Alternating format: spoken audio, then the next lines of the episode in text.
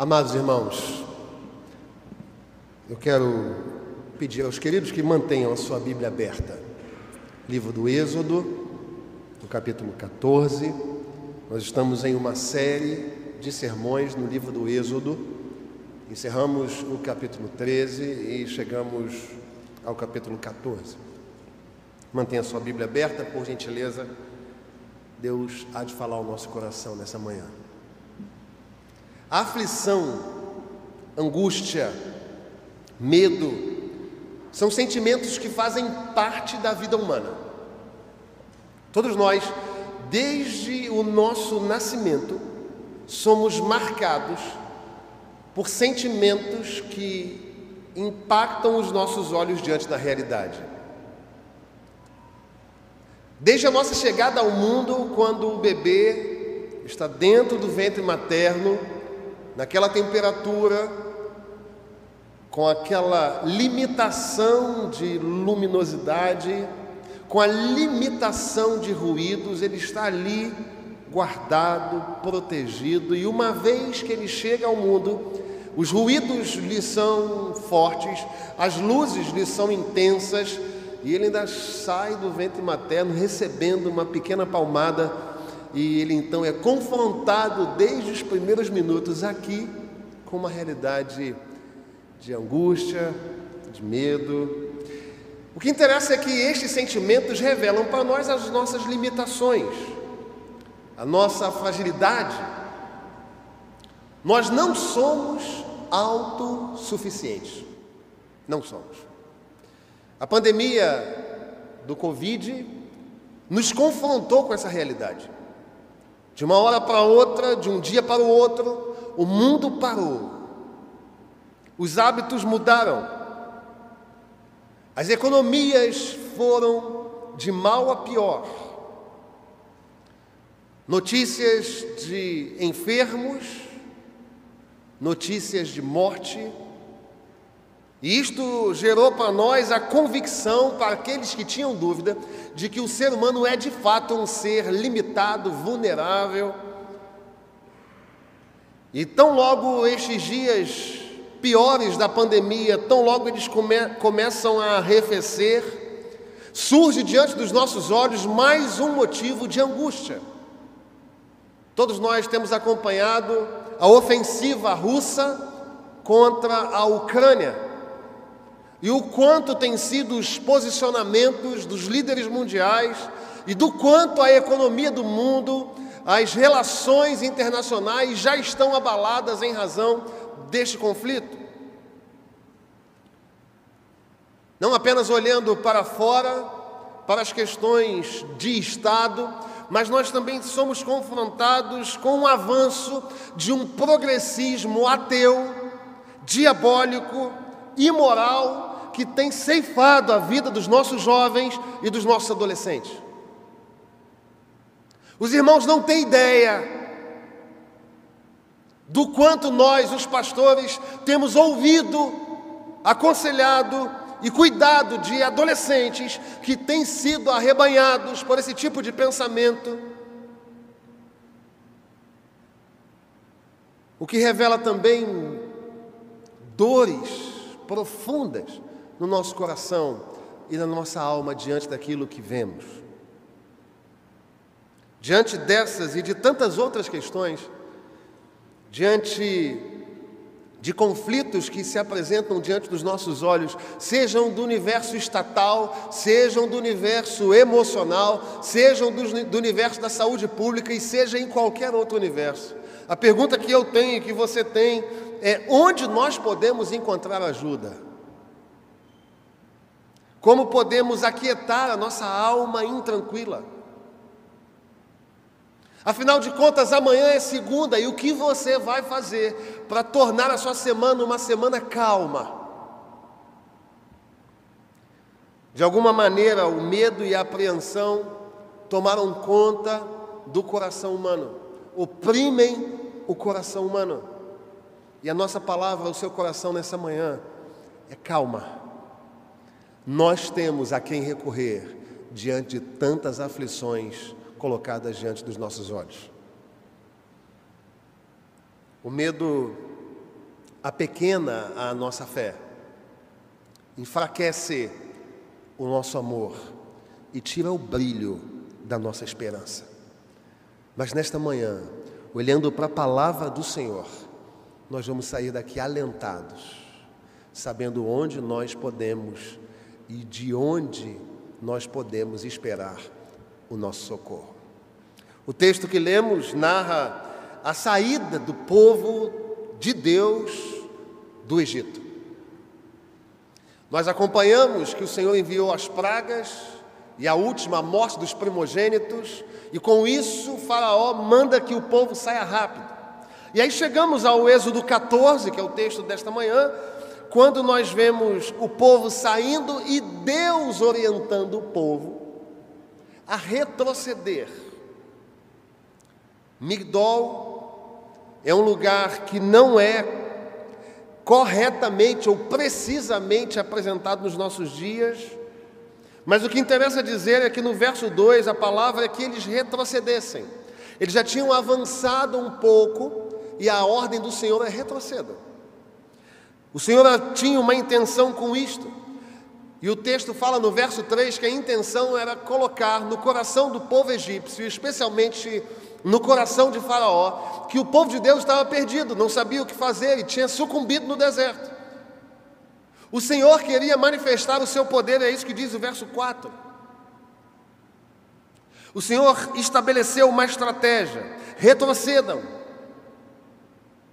para que eles pensem que vocês não sabem para onde ir, para que eu, o Senhor, endureça o coração de Faraó e eles venham atrás de vocês, e eu prove o meu poder a esta nação.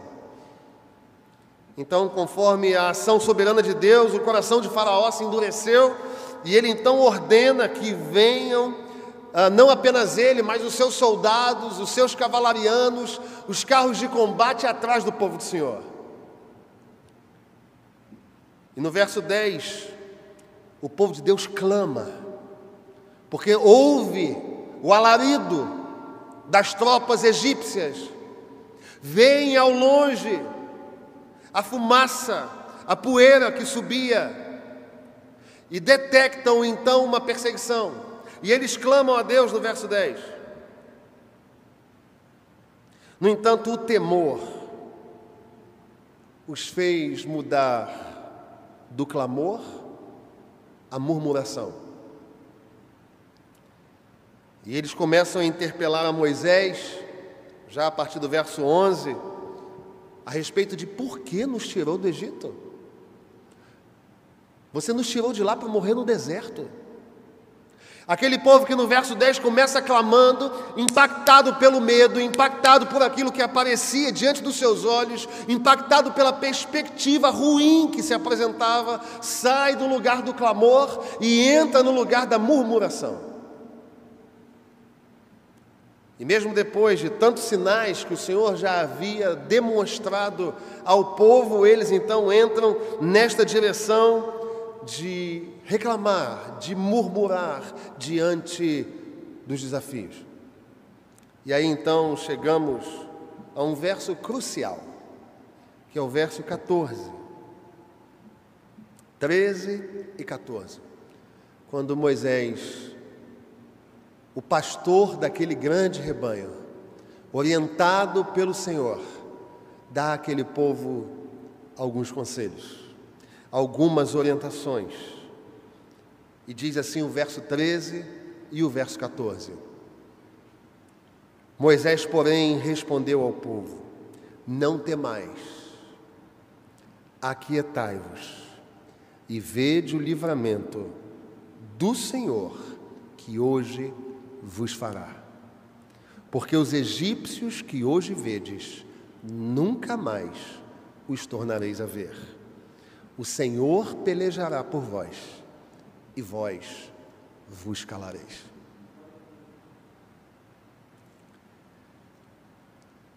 Assim como Moisés foi constituído líder sobre aquele povo, o Senhor me constituiu líder sobre esta igreja. E talvez você tenha chegado com o coração aflito aqui, diante de desafios que se apresentam para você. para a sua jornada, para sua família, para sua saúde. Inquietações na alma que tiram o seu sono.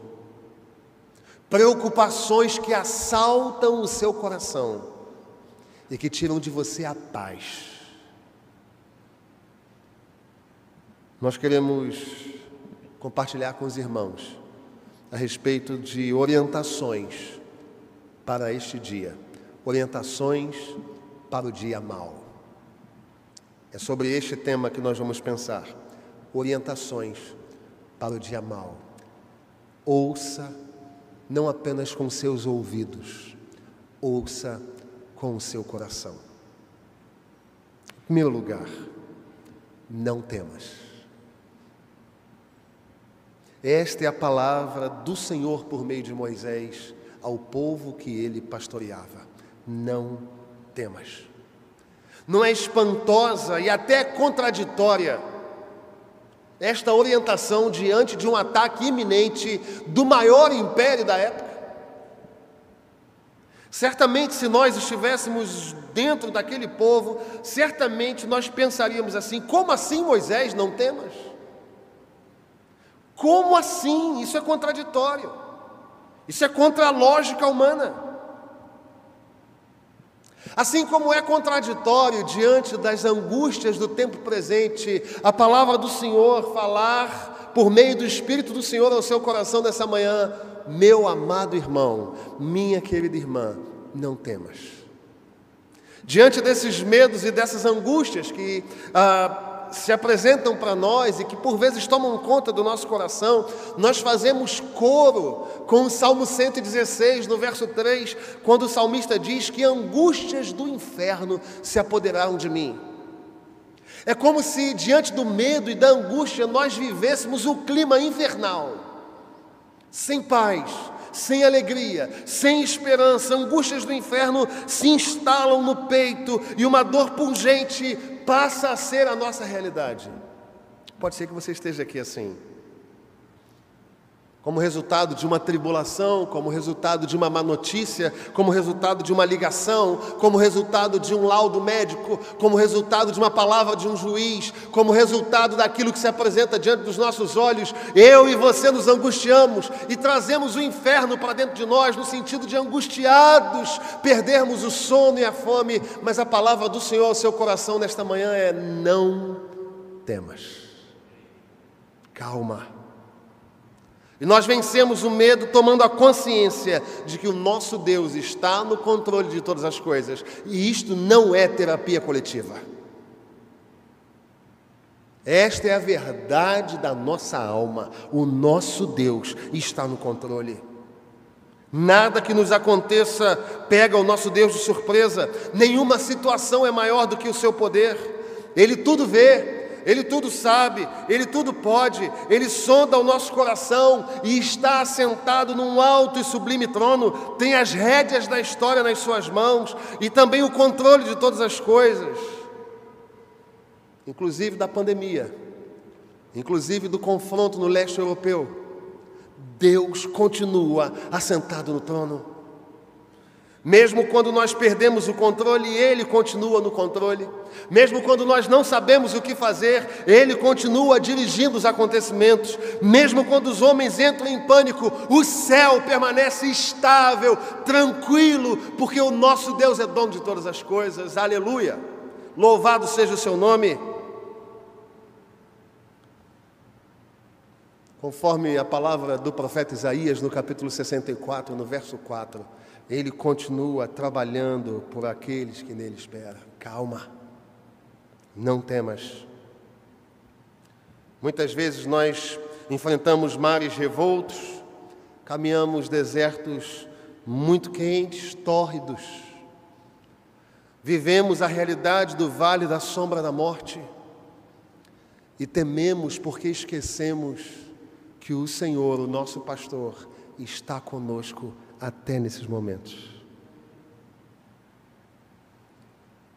Em nos vindo o motivo de temor, devemos confiar. Deus é maior do que os nossos problemas. O que nos ameaça está rigorosamente debaixo da autoridade do nosso Deus. Os perigos que nos sobrevêm são subordinados à vontade do nosso Deus eterno. Não sobrecarregue o seu coração com medo. Acalme-se, tranquilize a sua alma, lance sobre o Senhor toda, toda a sua ansiedade, derrame o seu coração aos pés do Senhor. Não temas. Segunda orientação: aquietai-vos e vede o livramento.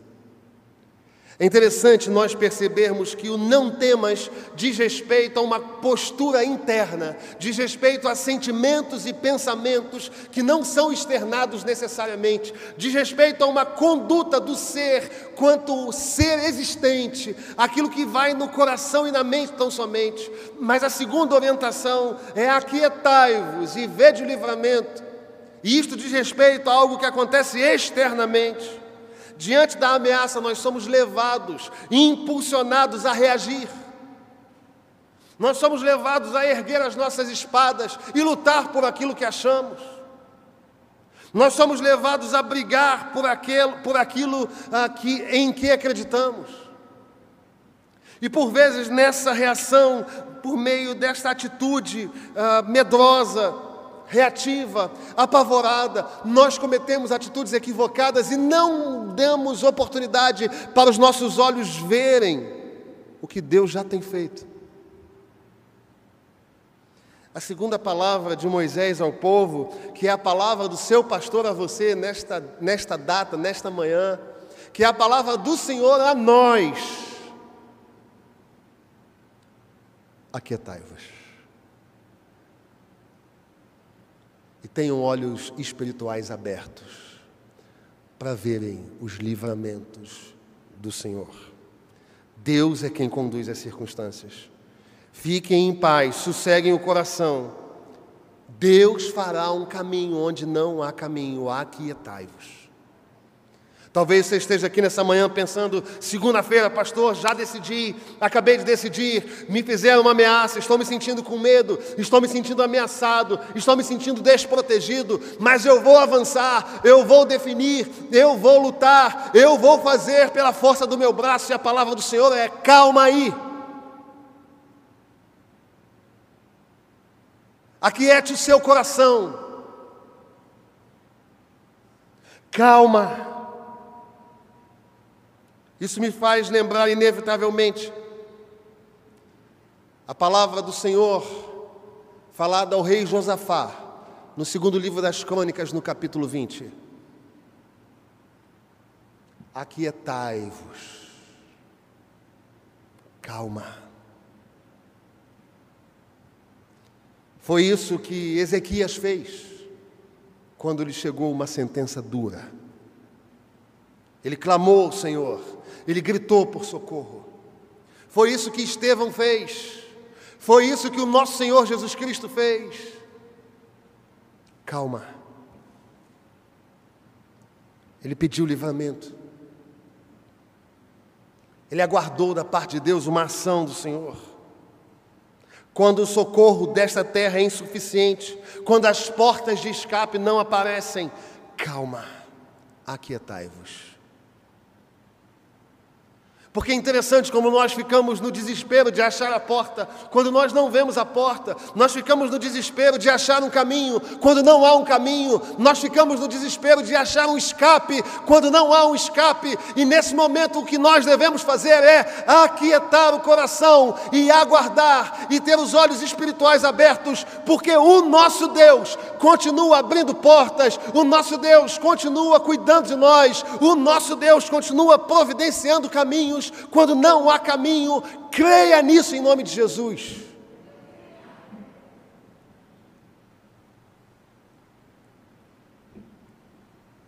Talvez você esteja ansioso, aguardando a semana. É amanhã, pastor, já decidi. Eu vou resolver isso na segunda.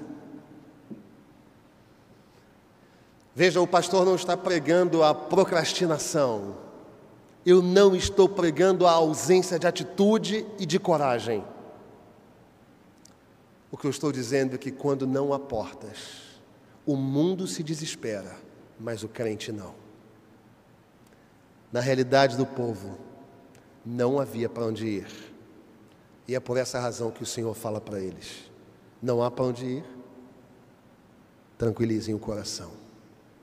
Eu continuo sendo Deus. Louvado seja o nome do Senhor Jesus. Coloque uma noite no meio. Coloque uma noite no meio. Pastor, mas isso é para hoje. Pastor, mas é para agora. Ou a gente, como um conselho, toma uma atitude agora, para resolver agora. Calma. Nós vamos colocar uma noite no meio, colocando o nosso joelho no chão, esperando de Deus uma resposta. E os nossos olhos espirituais estarão abertos para ver aquilo que o nosso Deus fará. Terceira e última orientação para o dia mau não temas. Aquiete seu coração. E a terceira, o Senhor pelejará por vós.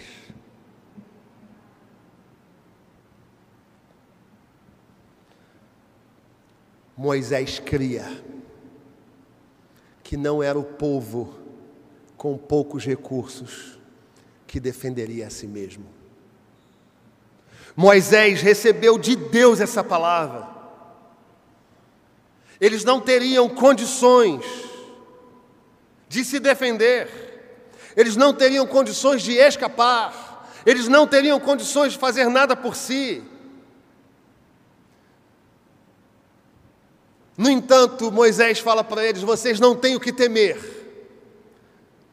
porque é o nosso Deus que vai pelejar por nós. Diante dessa realidade, eram os egípcios que deviam temer. Nós estamos do lado certo. Nós temos aquele que entra ao nosso lado em todos os campos de batalha. Pastor, mas a minha batalha é muito intensa. Você não está sozinho nessa, não. A palavra do Senhor nos garante que Ele estará conosco todos os dias até a consumação dos séculos. Nós não estamos sozinhos. O Senhor lutará as nossas lutas. Meus irmãos, minhas ovelhas, podem contar com Deus. Coloque seu joelho no chão, clama ao Senhor. Fala, Senhor, eu não tenho força, mas eu confio no Senhor. E eu sei que o Senhor luta por mim. Nós somos fracos, mas Ele é forte. Nós somos efêmeros, mas Ele é eterno. Nós somos limitados, mas Ele é onipotente. Nós somos imperfeitos, mas Ele é santo. Nós somos frágeis e Ele é eternamente o vencedor. Conte com o Senhor nas suas lutas, amado. Os inimigos de Deus por vezes, são identificados como os inimigos da igreja. Os inimigos nossos, aqueles que nos afligem, na palavra de Deus, são identificados como inimigos do próprio Deus. Voltando a Josafá, no segundo livro das Crônicas, no capítulo 20, o Senhor fala: a peleja não é vossa, mas de Deus.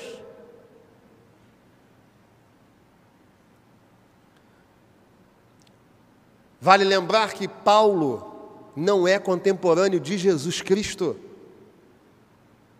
Mas quando na conversão de Saulo, o Senhor Jesus se apresenta para ele, Saulo nunca tinha perseguido Jesus. Saulo estava perseguindo a igreja. Mas quando ele cai cego, ele pergunta: Quem és tu, Senhor? E o Senhor não responde: Eu sou o Cristo, o Deus da igreja que você tem perseguido. O Senhor fala: Eu sou o Cristo a quem tu persegues. Aqueles que nos perseguem entram em guerra contra o nosso Deus. Aqueles que nos afligem são de fato inimigos do Senhor. O Senhor trabalha, batalha e conquista para a sua igreja. Nós estamos diante de um desafio, por exemplo, da restauração do nosso templo. E durante muitas noites eu perdi sono, angustiado, cabelos brancos, chegando na cabeça e na barba. Até que o Senhor me perguntou: de quem é essa luta? Foi você que manteve essa igreja de pé e de portas abertas por 160 anos? Então por que você está se angustiando se a luta é minha? Eu continuo trabalhando, continuo buscando, mas eu sei o resultado. O Senhor vai nos fazer chegar a bom termo. Aproprie-se desta promessa e entregue as suas lutas ao Senhor agora. É um marido não convertido? É uma esposa não convertida? É um filho que esfriou na fé? É o esfriamento do próprio coração espiritualmente? São desafios nas áreas as mais diversas, medos, doenças psicossomáticas, angústias da alma que tiram a paz. O nosso Deus continua sendo o Adonai de Sevaot, o Deus dos exércitos de Israel. Ele continua lutando as nossas batalhas. Ele continua lutando as nossas guerras. E nós sabemos que Ele é vencedor. A nossa jornada como pecadores é uma jornada de tristezas, sim, de angústias, de preocupações, de pecados. Somos afligidos e atacados pela carne, pelo diabo, pelo mundo. Somos atacados por circunstâncias complexas, difíceis, calamitosas, aterrorizantes. Mas o conselho para você, para hoje e para esta semana, não temas, aquietai-vos. O Senhor já tem pelejado por vós. Nós vemos isto sendo materializado na cruz do Calvário o nosso maior inimigo, o pecado, que gerou o segundo maior inimigo, a morte, foram vencidos na cruz. Por meio de Jesus, nós podemos nos aproximar de Deus sem temor. Quem conduziu o caminho ao Deus eterno foi o Senhor Jesus Cristo. Por isso nós não precisamos temer.